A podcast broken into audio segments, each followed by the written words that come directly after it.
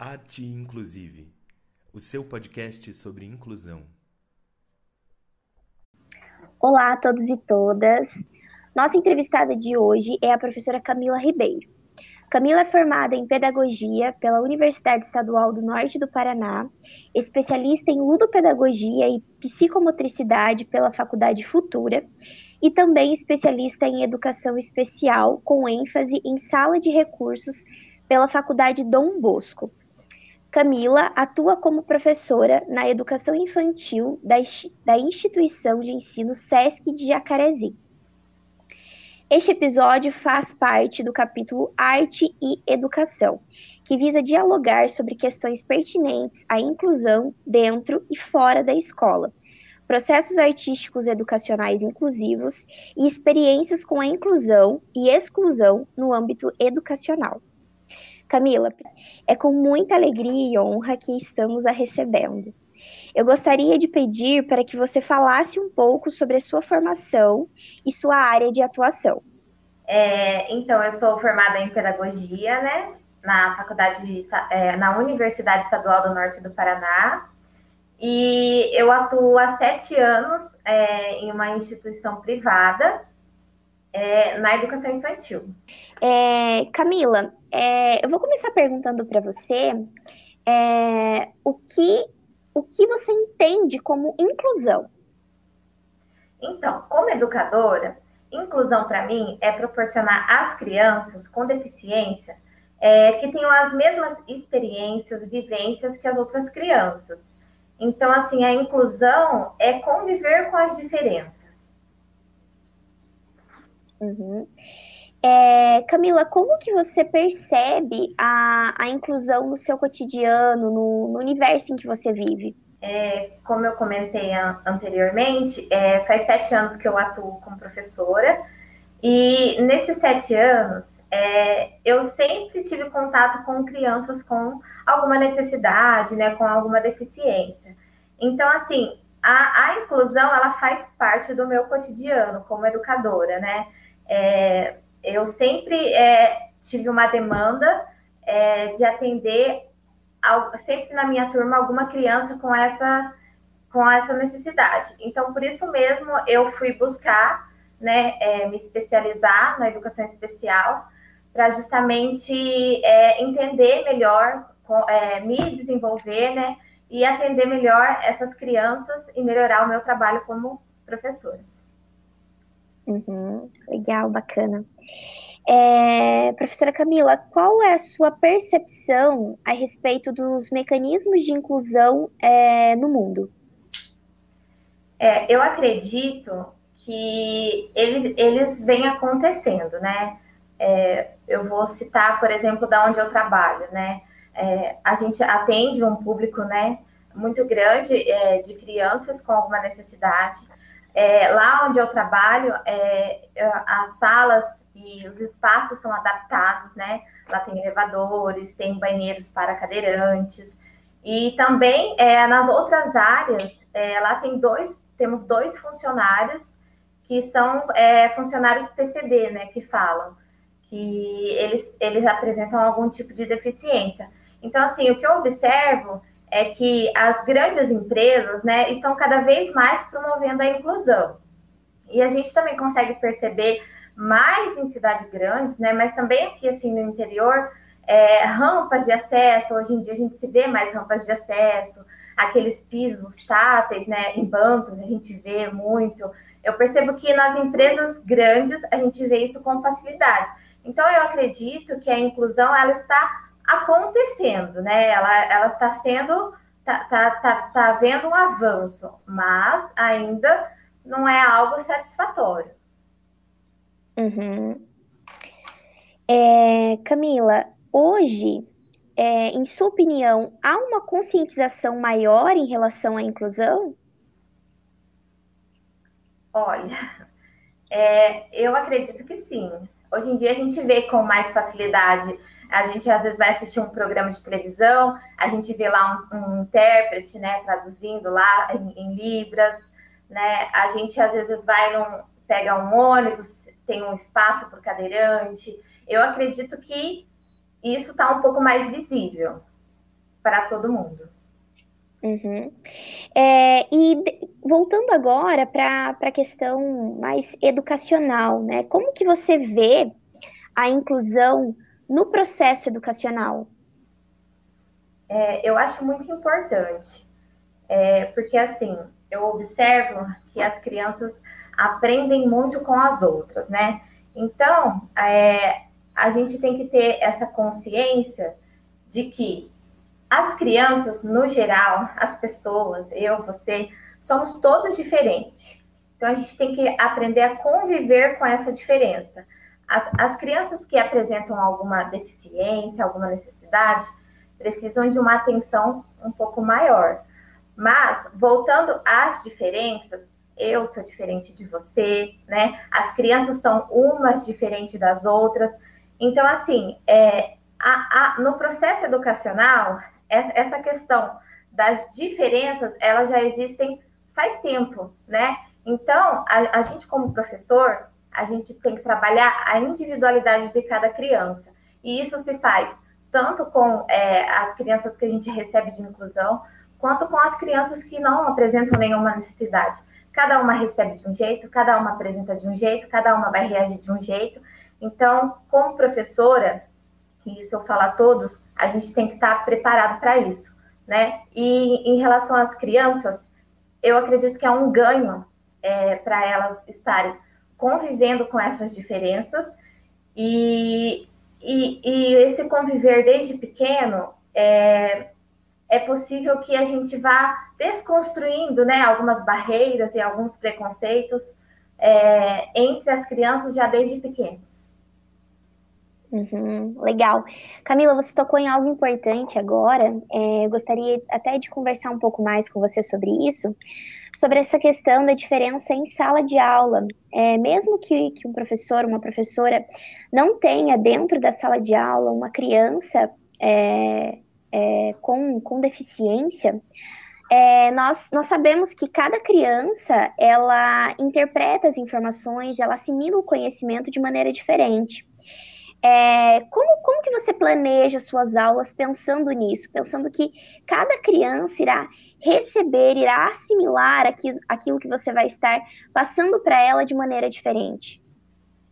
É, então, é, primeiro, é, eu sempre faço uma sondagem com as crianças, né? Então, vamos agora falar das crianças é, ditas normais, né? Que não, não apresentam nenhuma deficiência. É, então, eu faço uma sondagem com cada criança para saber em que nível que ela está, né?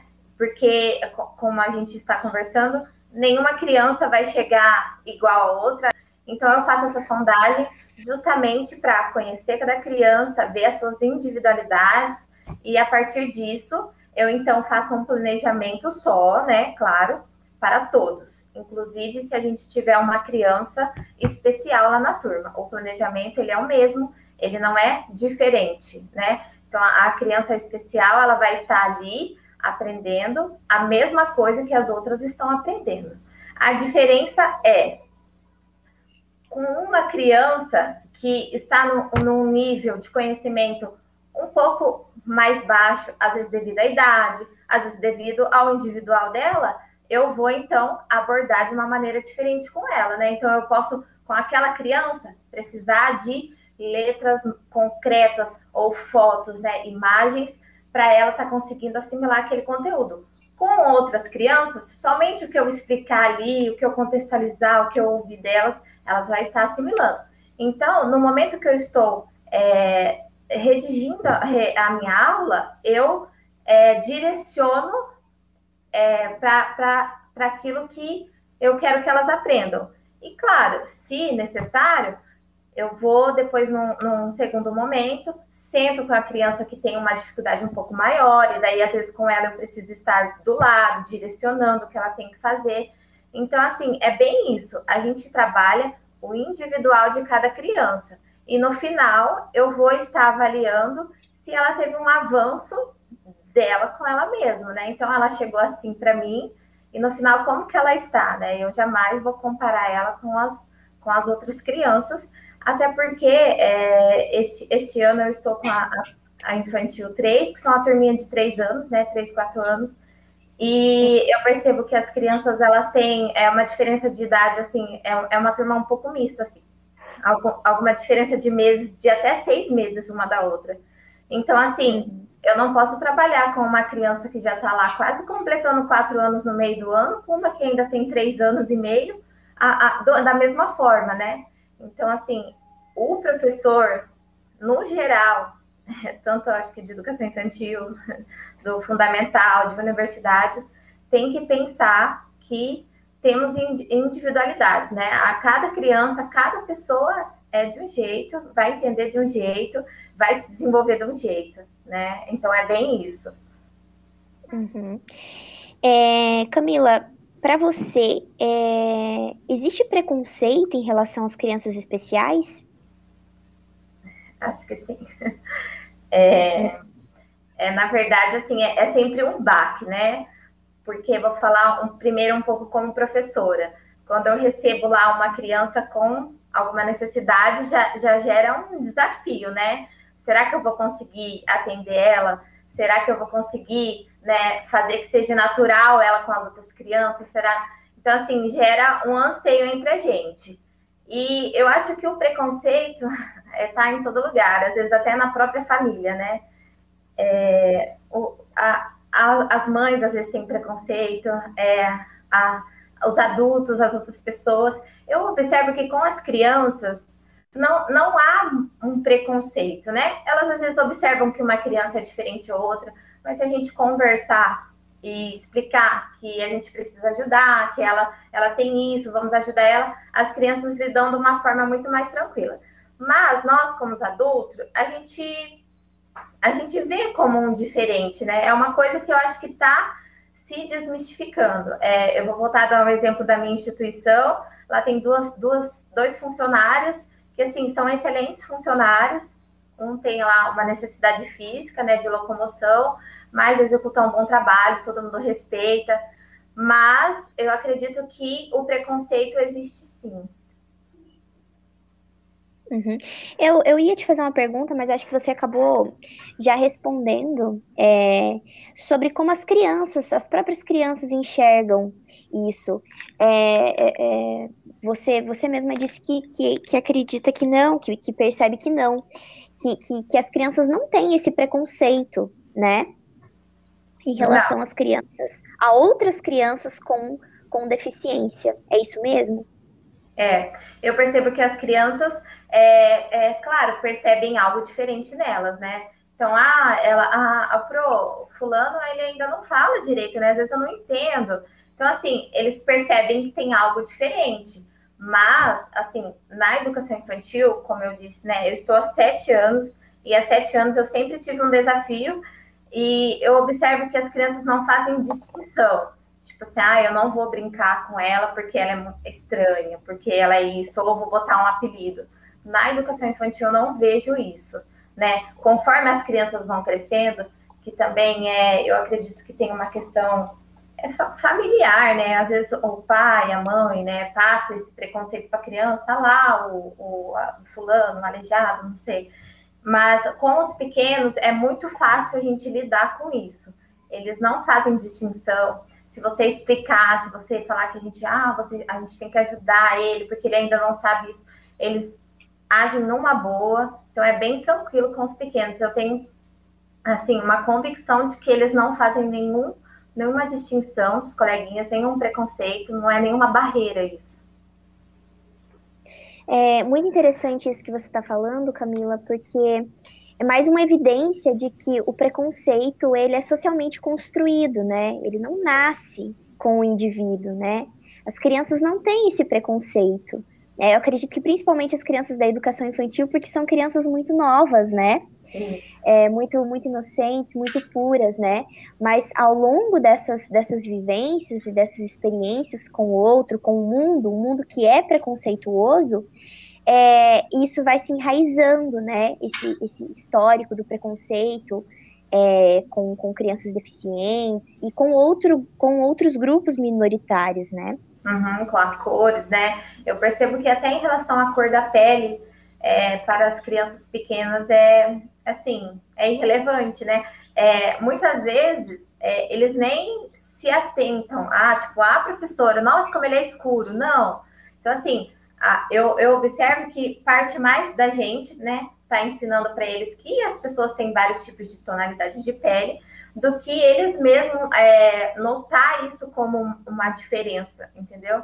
Então, é, com as crianças eu observo bastante isso, que é, é, eles são, é bem isso que você falou, são inocentes, é, não, não há nenhuma forma de preconceito, tanto em relação a uma criança com deficiência, né, um coleguinha com deficiência, a pele, a nada, a etnia, né? Então, assim, é, eles são bem, bem tranquilos mesmo em relação a isso. É, Camila, a, aproveitando o gancho que a gente está entrando nesse, nesse assunto, é, recentemente nós presenciamos diversos esforços de, de inclusão às minorias sociais, ao, ao ambiente escolar de maneira ampla e, e sistemática. É, as iniciativas pioneiras de inclusão se deram no âmbito, no âmbito das, das PCD, né, das pessoas com deficiência. Uhum. Mas outros grupos minoritários também passaram é, a ser contemplados. E como, por exemplo, né, a, a comunidade LGBTQIA+, e é, a, a, a comunidade negra. É, qual a sua percepção a respeito das iniciativas de inclusão no que diz respeito às questões específicas de gênero e as questões raciais? É, você me pergunta isso em relação à educação ou no geral? Tanto na questão da educação como, como na questão geral, assim, como que você percebe, né? Você como educadora, acredito que possa é, estar trazendo para a gente a sua visão, né, o seu ponto de vista dentro de dentro da escola, né? Mas como que você percebe essas, essas iniciativas é, do professor, do coordenador pedagógico, é, no que se refere à inclusão é, de gênero e racial? É, isso é uma questão, acho que muito delicada, né? E também é, parte muito de coordenador para coordenador. Né? É, eu observo que cada um coloca um pouquinho da sua, daquilo que você acredita e daquilo que você foi ensinado, né? Então, assim, a, a percepção do coordenador vai, vai digitar, né? Como que essa escola, como que os professores vão funcionar essa questão do, do LGBT, eu acredito que é uma questão muito delicada, mas, assim, na instituição em que eu trabalho, é, eu vou dar até um, um exemplo, a gente tem uma, uma aluna trans, e, e, assim, eu acredito que a, lá no SESC, isso é, é tratado de uma forma muito tranquila, e eu acredito que também os colegas entre essa, essa menina também a tratam ela de uma forma muito tranquila. O preconceito, e em relação é, a essa questão de gênero, é um pouco mais delicado, né? Ali na educação infantil, a gente trabalha de uma forma muito neutra.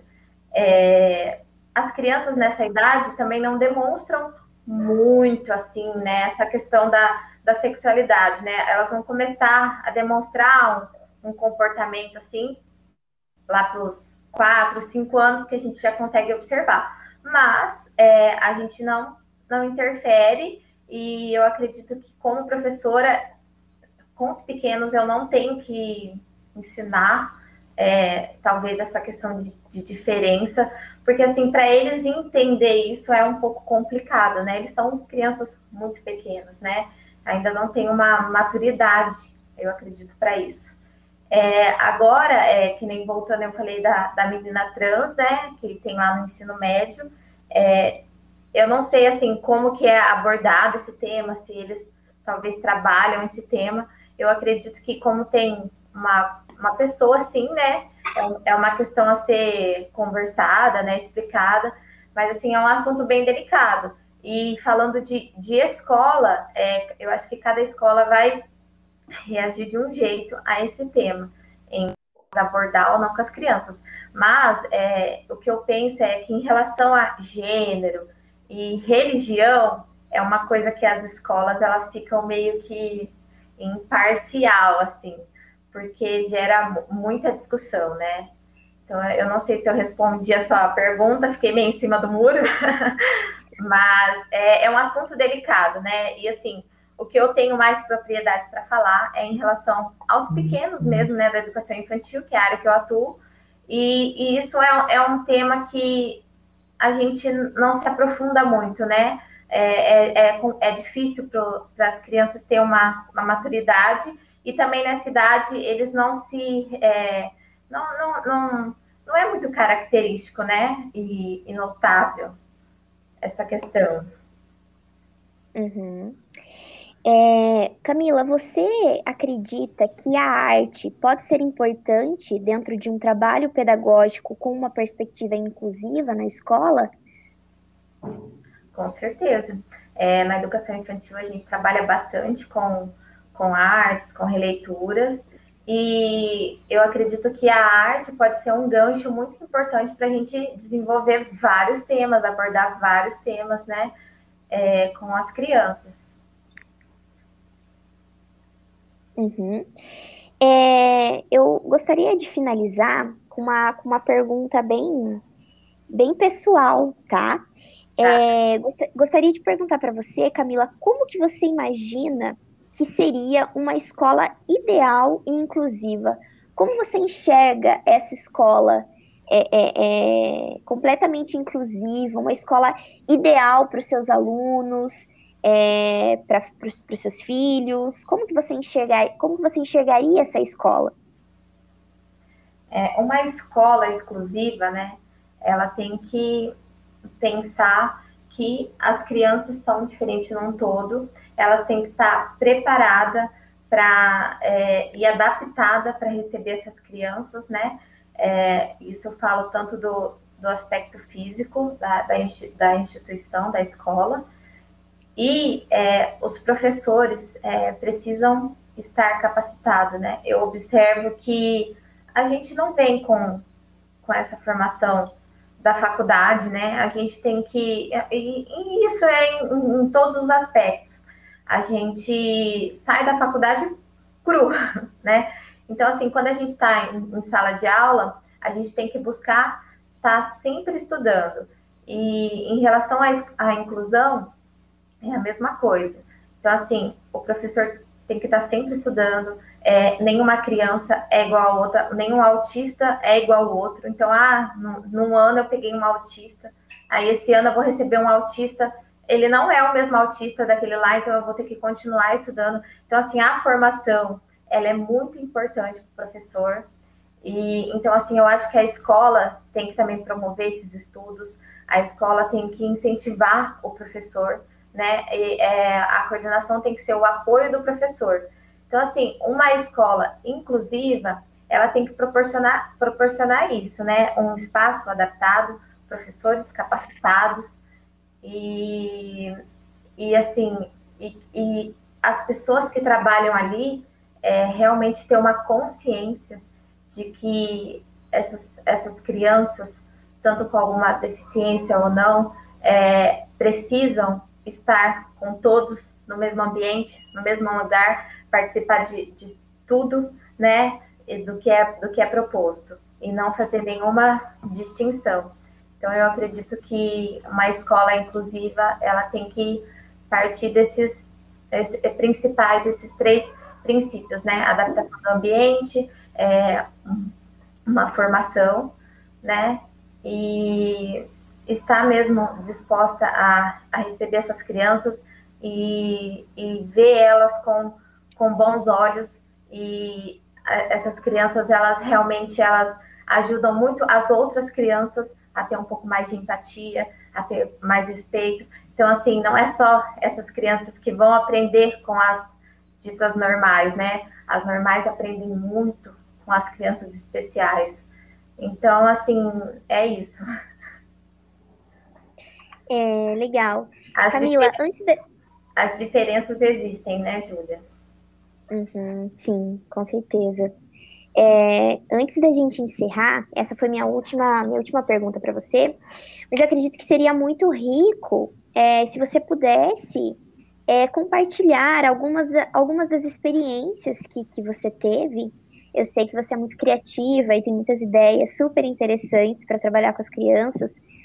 É, eu gostaria que, que você compartilhasse um pouquinho das suas aulas, desses procedimentos inclusivos que você realiza dentro da sala de aula. Eu acho que isso seria muito rico é, para quem, quem está nos ouvindo, né? Uma, espé uma, uma espécie de, de, de, troca de experiências aqui, sabe? É, você poderia relatar um pouquinho dessas vivências dentro de sala de aula, alguns dos trabalhos que você realiza dentro dessa perspectiva inclusiva? Sim, dá sim. É, então, é, já passou por, por mim, assim, diversos, diversas crianças, né? E eu tive um aluno autista que ele, ele era bastante agitado, assim, em, em sala, né? E, e ele sempre falava de um, de um desenho do Thomas, do Thomas, e tudo era Thomas, e às vezes pegava uma pecinha e a pecinha virava o Thomas. E eu pensei, né, nossa, como que eu, que eu posso fazer para ele é, dar tanta ênfase igual para mim, né, para o que eu tenho para passar, para ensinar, né, o que a gente está trabalhando, igual ele dá para o Thomas, né? Então, assim, a partir disso, eu fui pesquisar o que, que era o Thomas, porque eu não conhecia. A gente é professor de educação infantil, mas a gente não sabe quase nada dessa questão de, de desenhos e filmes da época, né? A gente ficou ultrapassada. Eu não tenho nenhum sobrinho, eu não tenho convivência. A minha convivência com as crianças é na escola. Então, assim, eu falei, gente, o que será que esse Thomas, né? Fui pesquisar, era um desenho que, que tem vários trens, assim, cada trem tem um nome, e ele falava o nome de todos os trens, era tudo em inglês, assim, ele falava, assim, com bastante propriedade. Então, é, como estratégia para estar desenvolvendo com essa criança, eu fui buscar né, esse, esse, esse desenho, esse tema principal, que prendia muita atenção dele. E eu montei vários jogos é, do desenho do Thomas é, para estar tá ensinando a matemática com ele, a contagem, o que era grande, o que era menor. Então, eu criei um material é, realmente adaptado para ele Claro que as outras crianças é, também é, poderiam brincar e participar, né, e ajudar nesses, nesses jogos, mas é, exatamente foi específico para é, estar estimulando ele. E foi de grande sucesso, pois o, a hora que ele viu tudo que era do Thomas, e ele sabia tudo, tudo do Thomas. Então, assim, ele classificou os trens, ele conseguia contar os trens, então, assim, foi uma forma de eu poder estar tá buscando é, desenvolver com ele, é, fazer a, a, uma avaliação, já que as outras coisas é, não surtia muito interesse nele, entendeu? Então, assim, isso, isso é uma das estratégias que a gente usa. Então, assim, não só né, é, com as crianças de inclusão, a gente, ali, ali no SESC, a gente parte bastante do interesse das crianças para a gente estar tá desenvolvendo é, os conteúdos, né? Então, assim, isso foi uma situação à parte e, e, e com as outras crianças a gente também funciona da mesma forma. Então, a gente pega o que as crianças, que nada melhor do que aprender com algo que a gente realmente tem interesse, né? Porque se a gente não tem interesse em alguma coisa, realmente a gente vai deixar de lado. Então, assim, essa experiência com o trenzinho do Thomas foi muito, muito relevante e e a participação dele foi, foi, foi gratificante. Então, assim, a gente busca é, a desenvolver essas crianças é, a partir do, do que elas é, realmente é, demonstram interesse, né? E, e, nisso tem outras crianças também que é, o que fazia mais, é, chamava mais atenção era histórias. Então tem um outro, uma outra criança que era muito agressiva, era autista também. E a partir de histórias, reconto de histórias, no segundo ano que ela estava lá, ela conseguia recontar histórias.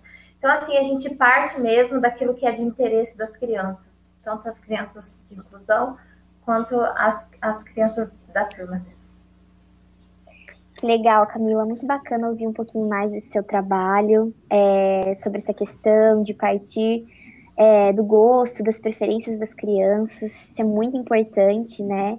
Dentro, dentro de qualquer área do ensino, né? A partir daquilo que a criança gosta. E principalmente um trabalho que, que pensa a perspectiva inclusiva.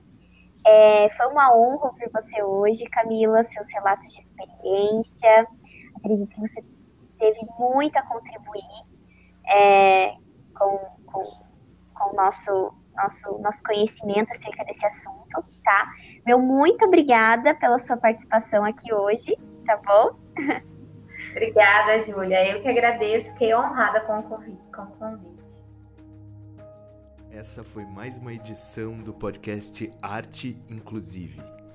Se você gostou, quer saber das novidades e acompanhar outros conteúdos, acesse o site www.arteinclusive.com.br.